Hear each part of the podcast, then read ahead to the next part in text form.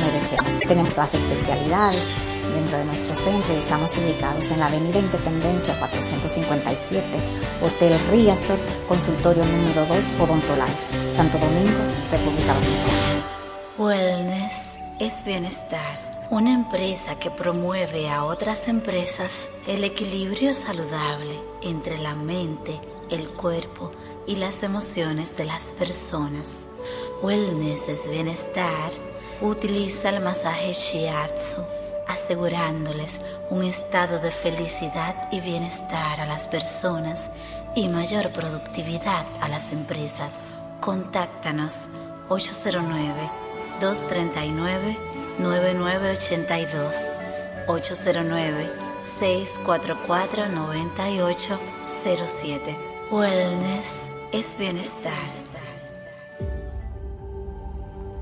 Para prevenir el cólera, se recomienda lavarse las manos con agua y jabón después de ir al baño y antes de cada comida. Consumir alimentos bien cocidos y preparados con agua potable.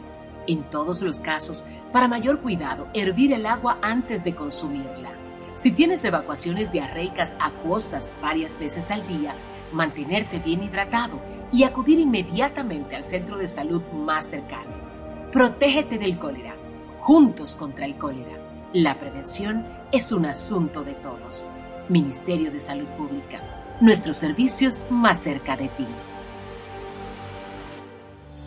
Anúnciate en Lluvia de Chichiguas. Si tienes un negocio, vendes un producto o servicio, tienes un emprendimiento, contáctanos 849-816-5508 WhatsApp, correo lluvia de chichiguas arroba gmail.com. la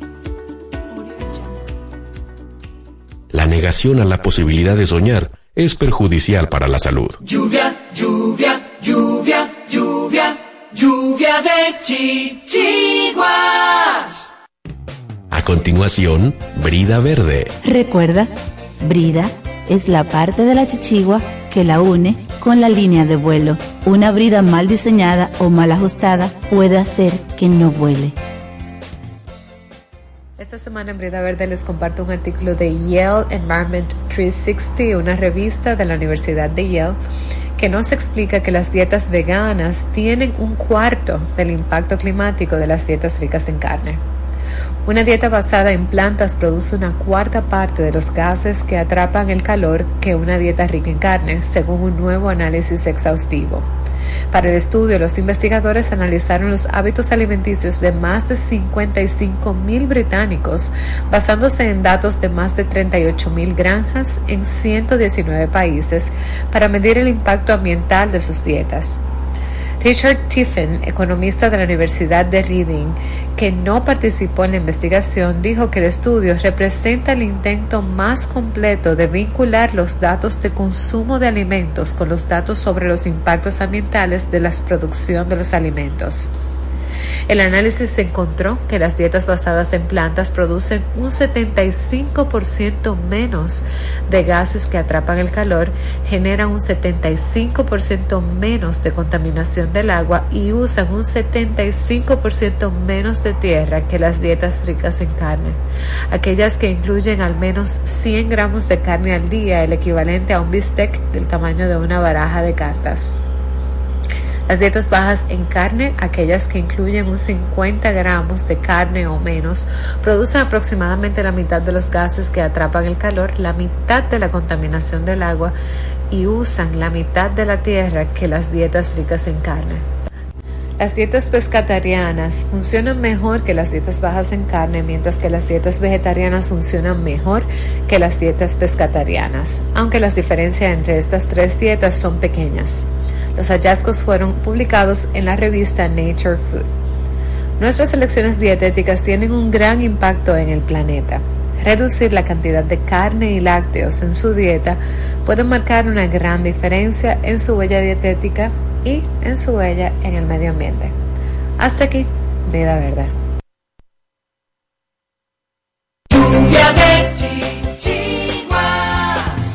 Continúa escuchando y dale hilo a tus chichiguas.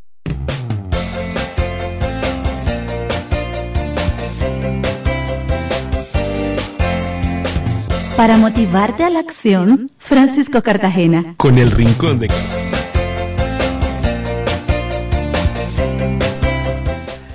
El pueblo dominicano no ha concluido la lucha por su libertad.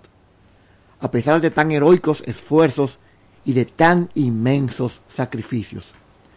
Gregorio Luperón. Bienvenidos al Rincón de Cartagena, tu punto de encuentro con las grandes preguntas de la humanidad. Hola, soy Francisco Cartagena y quisiera que hoy nos acompañaras en este viaje a través de la historia dominicana. Sujei, hola. Hola. Manuel, otra vez, hola. Hola, hola. Ahí sí que había hola, hola, hola, porque hola, está el invitado también. Sí.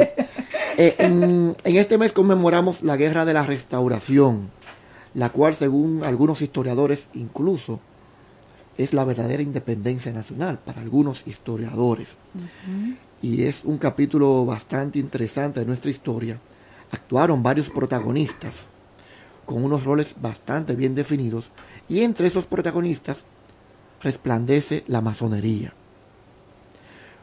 Un protagonista que quizás no muchos conoces, conocen que estuvo ahí en ese momento. Por eso hoy hablaremos acerca de la influencia de la masonería en la guerra de la restauración.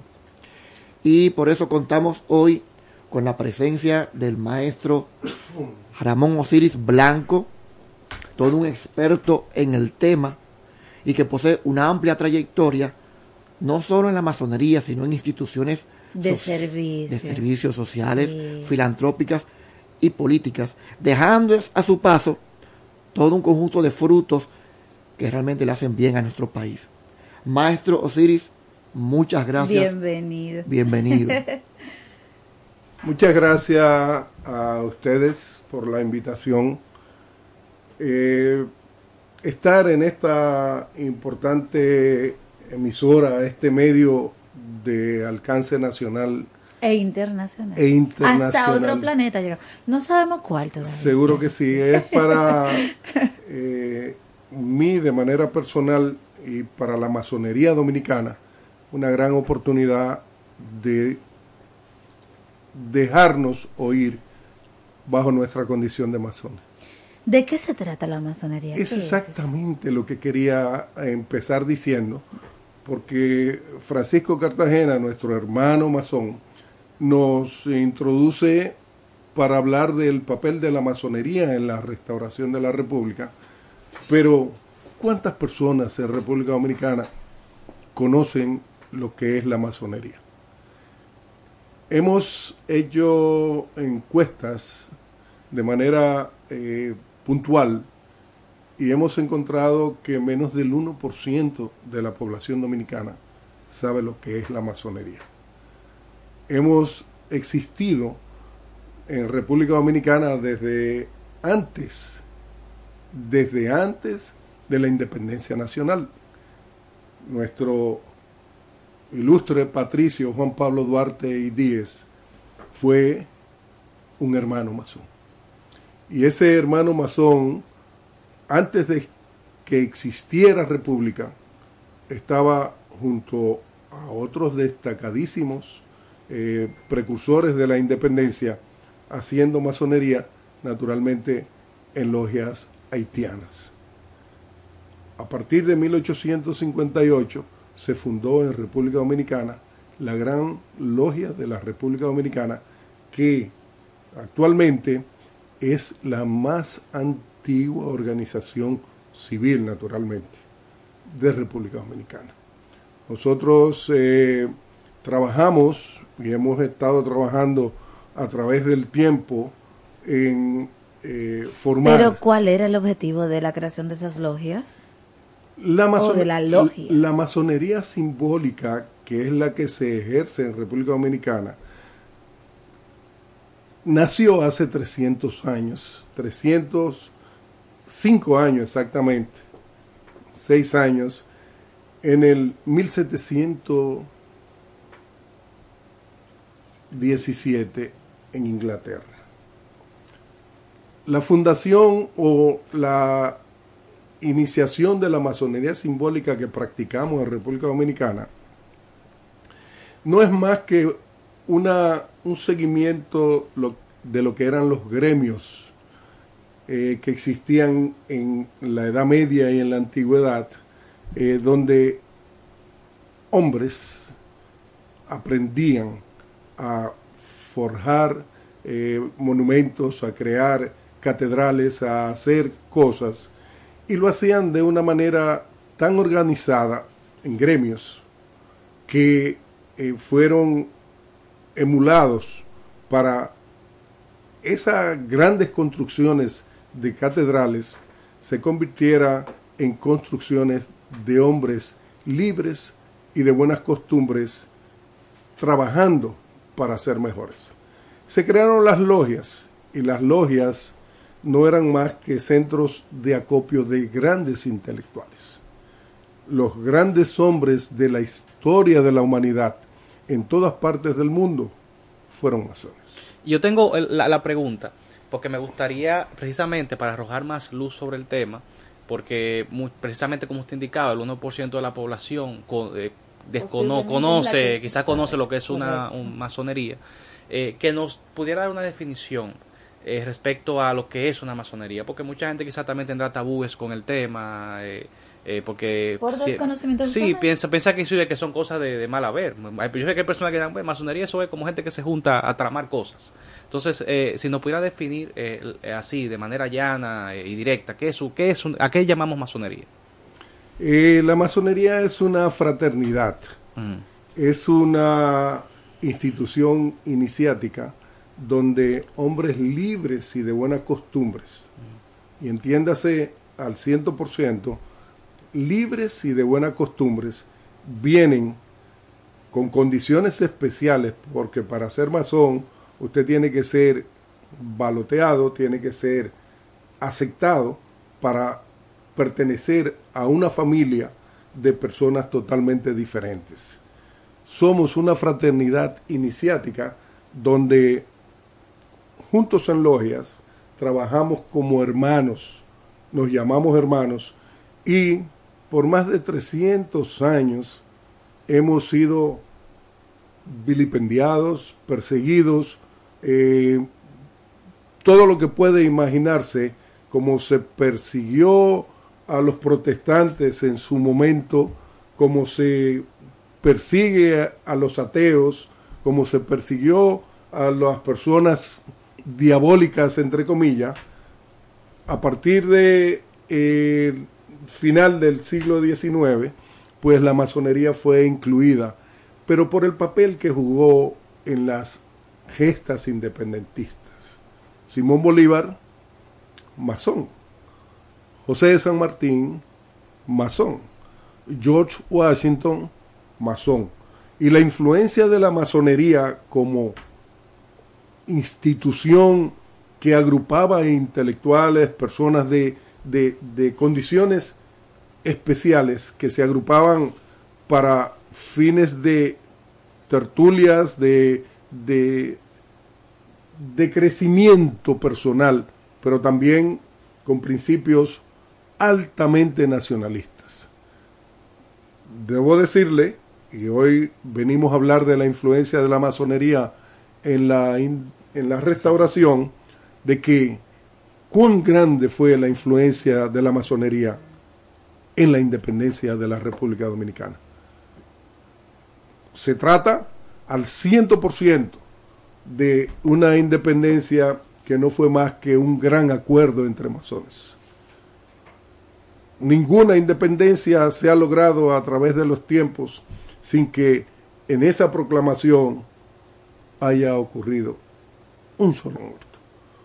Días después de proclamada la revolución, algunos disidentes haitianos pensaron que estaban entregando sin ningún tipo de condición eh, la República Dominicana y empezaron las, pequeñas guerras focalizadas que los dominicanos con gallardía post independencia pues eh, vencieron con gran facilidad.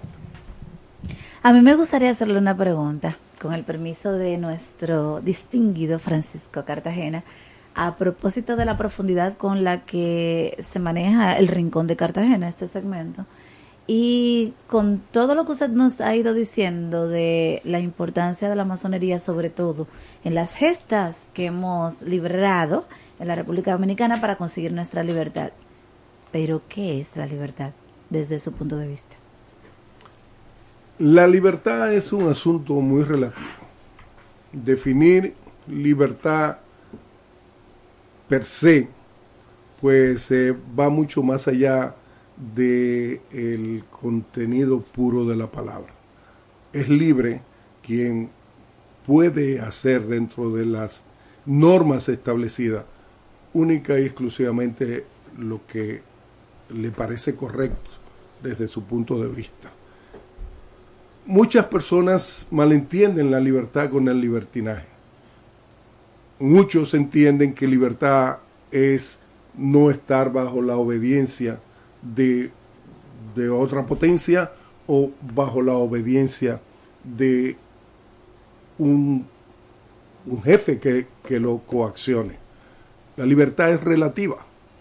No tiene libertad quien económicamente no es libre y depende de un empleo y tiene que estar sujeto a las decisiones de un patrón. Es, es un asunto tan relativo. La libertad solamente existe para probablemente los que viven sin ningún compromiso y sin, y sin ningún tipo de atadura. Sin embargo, se es libre de potencia extranjera, se es libre de coacción por asuntos de dependencia económica, se es libre cuando usted está eh, en potestad de decidir sin ningún tipo de, de, de condición. Sin circunstancias o condiciones. Pero usted sabe que esa libertad pura es relativa. Quienes trabajamos y tenemos que estar a las 8 de la mañana en un lugar, no somos libres. Okay. Esa libertad es condicional. Ahora, para usted poder vivir, para usted poder levantar su familia y sus hijos, usted tiene que, dentro del marco de la libertad, porque tiene la libertad también de dejar el trabajo. Usted tiene la libertad, ahora, usted no tiene libertad para violar las leyes, usted no tiene libertad para eh, hacer cosas que no están, eh, que están contrarios a lo que es eh, las normas de, de la ley. las normas de Sí. convivencia, porque si todo hiciésemos lo que quisiéramos, fuese invivible eh, todo donde. O sea que es muy relativo el asunto de libertad. Ahora, ser libre de potencia extranjera es un asunto que fue el objetivo y lo hemos logrado, ¿eh? aunque económicamente no somos tan libres, no Todavía. tenemos tanta libertad, porque económicamente somos sumamente dependemos de, Sí. de otras. En ese sentido, eh, para ser masón, ¿qué se requiere? Eh, o digamos que la masonería puede darse de manera orgánica, de que un grupo de personas quizás que tengan intereses comunes en un eh, eh, grupo social específico, vamos a reunirnos, a, a, qué sé yo, a, a- a crear una peña, a, a- a tener un objetivo común, o, o la masonería está, es algo ya organizado, por, por lo Hay menos que hacerse miembro. ya hay, que, hay, hay alguna forma de uno involucrarse ya en, lo- en las logias que, que existen o que están establecidas. Eh, lo primero es que es orgullo de nosotros de que en ninguna de las cárceles del país hay un solo masón preso que nosotros tengamos que ir a, defender o a visitar. No hay uno solo de mm, miles de masones. La condición de masón, nuestro hermano eh, Francisco Cartagena es uno de más de 10.000 masones que tenemos esparcidos a través de la República Dominicana, en todo el territorio nacional. Y tenemos el orgullo de que quienes ven la luz masónica, porque es un proceso de selección, hay que ser libre y de buena costumbre para usted ser admitido en una logia, para usted ser considerado hermano y para usted ver lo que llamamos la luz masónica, que empieza con un, un ceremonial de iniciación. Esa iniciación es quizás lo más ino- inolvidable para, para nosotros los masones, porque ahí pasamos y hablamos nosotros, entre nosotros, del mundo profano al mundo masónico. Empezamos a conocer la luz y eh, la masonería por siempre se hablaba de que tenía eh, grandes secretos, que los masones, que eran en, en- en los tiempos eh, no muy lejanos, en, en Samaná, en, en San Juan de la Maguana, en, en, Barahona, en San Pedro de Macorís, en La Romana, en Higüey, en El Ceibo, donde prácticamente se fundó la primera logia, eh, que fue la fraternidad de, de, eh, apoyada y patrocinada por Pedro Santana, eh, los masones se distinguían porque los domingos salían en la forma que yo ando vestido, con saco y corbata negra, a reunirse de manera fraterna para procurar conocer, cultivar, pulir, pulir la, la piedra bruta, decimos nosotros, que es donde está el secreto fundamental de la masonería y que no puede ser transmitido si no es vivido. El Internet recoge muchísimas cosas de la masonería, todas las informaciones de, de- de- del ceremonial de iniciación, pero en nada lo que está escrito refleja lo que son los secretos puros de la masonería. Pero para ser masón, eh, simple y llanamente hay que ser libre de buena costumbre, sentir, eh, después de ser seleccionado, comportarse como tal. Donde nosotros... ¿Tienen que pagar algo? Eh, no hay que pagar, no hay que pagar, eh, decir para ser masón usted no tiene que pagar, sino eh, no hay que ser rico para ser masón, no hay que, sin embargo, eh, las logias, eh, como todas las instituciones, tienen gastos, tienen eso porque nadie ayuda a la masonería.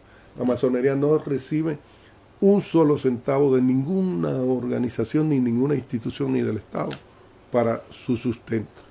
Lo sustentamos nosotros los masones con pequeñas cuotas que pagamos eh, cada mes, cada año, eh, para sustentar los gastos de, de nuestra, de nuestra organización. Ser masón es eh, ser diferente, nos obliga a nosotros a comportarnos de manera diferente, porque el orgullo masónico lo llevamos en todos los lugares donde, donde estamos. Para quizás, eh, eh, eh, y quizás no es una pregunta tan personal, sino que yo me hago quizás eh, representante o, o me pongo los zapatos de muchos oyentes. ¿Tiene algo de religiosidad la, la masonería? La masonería no es una religión. No es una religión. Sin embargo, nosotros que acabamos de adquirir el grado 33 de la masonería escocesa, podemos decirle a ustedes que el cristianismo es la base de la masonería escocesa que nosotros practicamos aquí en República Dominicana. La masonería permite que todas las personas que son parte de ella hagan la religión, profesen la religión que mejor le convenga. Hay una condición muy especial para ser masón. Hay que creer en la existencia de un ser superior. Nosotros le llamamos el gran arquitecto del universo desde la óptica masónica, porque el gran arquitecto abarca a Jehová, a Yahvé, a Buda, a toda la... Para mí, Dios. De manera personal. Para usted o para cualquier otro masón puede ser el, el Dios, pero hay que creer en ese ser supremo, creador de todo lo visible y lo invisible. Pero en ese sentido, entonces, una persona que profese ser agnóstica o, o atea propiamente... no es puede- admitido los ateos. Hay que creer, es una condición para ser masón. Creer en la existencia de un ser supremo. Los ateos no son admitidos. Y debemos decirle que hay masonería regular y masonería no regular. En República Dominicana tenemos logias que agrupan a todas esas personas que no caben dentro de lo que es la masonería tradicional, la masonería reconocida por la Gran Logia de Inglaterra, que es donde hace 300 años nace la masonería que nosotros practicamos en República Dominicana. Y la gente que hace culto al diablo, como se mencionó los diabólicos ahorita, en este Los caso. satanistas. ¿no? Los satanistas. no caben dentro de la masonería. Porque el que eh, no respeta el- los eh, eh, tradicional, lo que es eh, realmente divino, eh, no. Eh, nosotros creemos firmemente en que ese tipo de personas no creen en la existencia de Dios, no creen en un ser supremo, no lo reconocen como tal, porque su ser supremo es otro y están totalmente equivocados. En- en- No tenemos en República Dominicana a través de los años ninguna experiencia de personas que con esa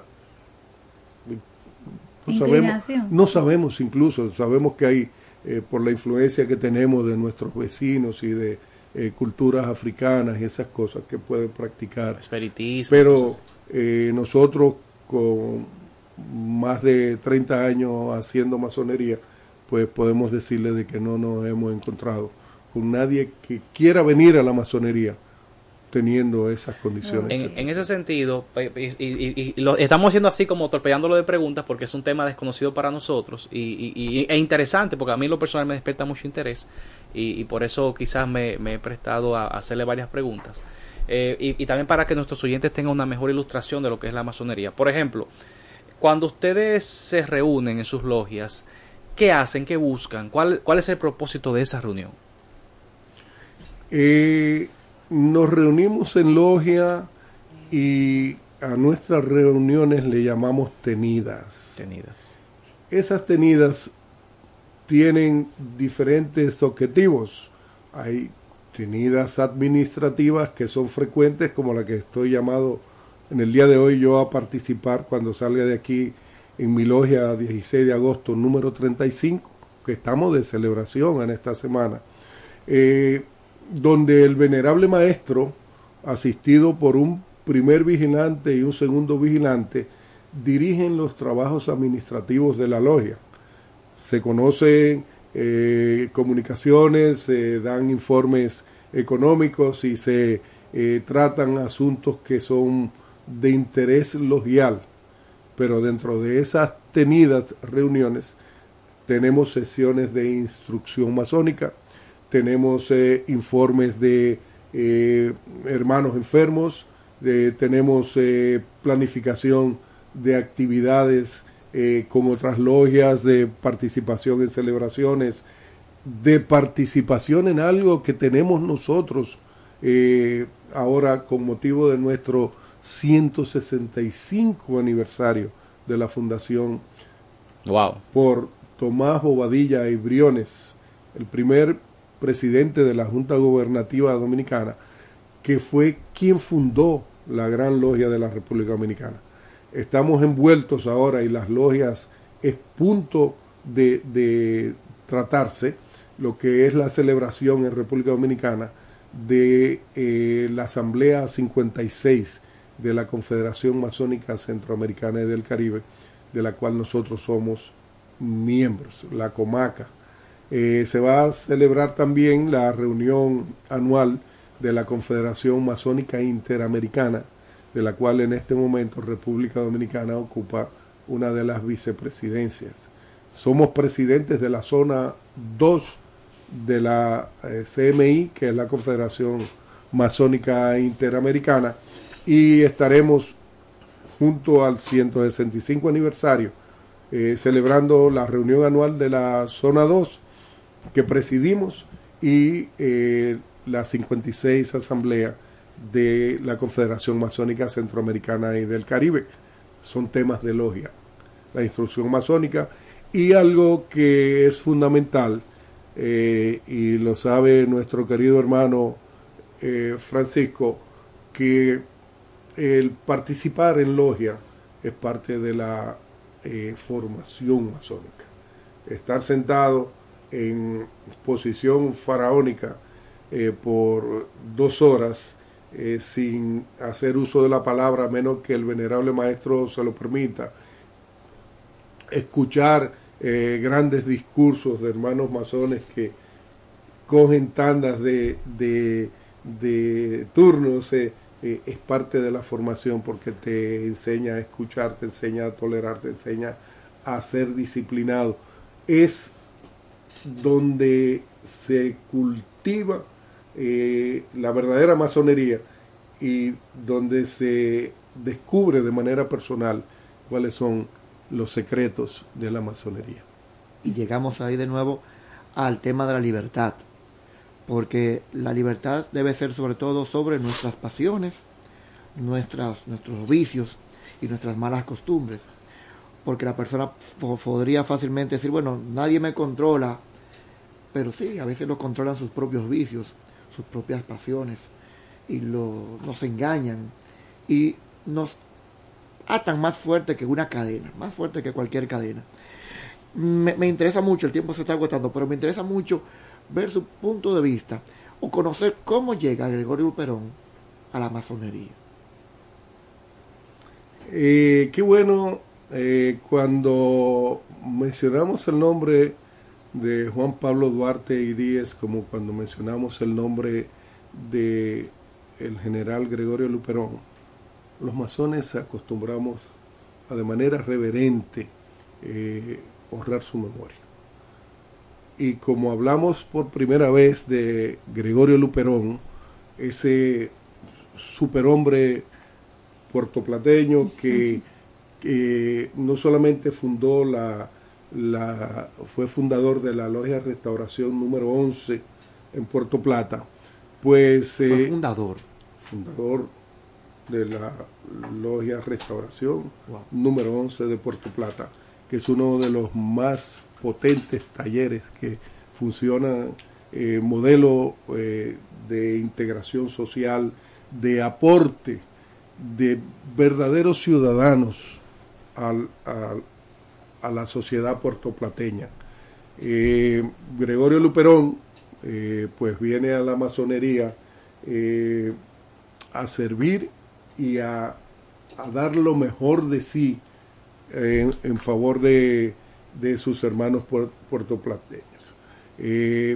a la sazón, 22 años, Gregorio Luperón, pues dentro de sus grandes ocupaciones que eh, a temprana edad asumió eh, después del grito de Capotillo, eh, pues pensó en instalar en su amada Puerto Plata y, junto a otros grandes masones, pues la logia Restauración número 11. hablar de Gregorio Luperón, masón, es el orgullo, uno de los más grandes orgullos que tenemos nosotros eh, grado 33 post-mortem, declarado por el Supremo Consejo del grado 33 de, de la masonería dominicana, es quizás eh, sin esa supereducación, esa formación, uno de los prohombres que la historia de la República Dominicana eh, tiene en su avatar.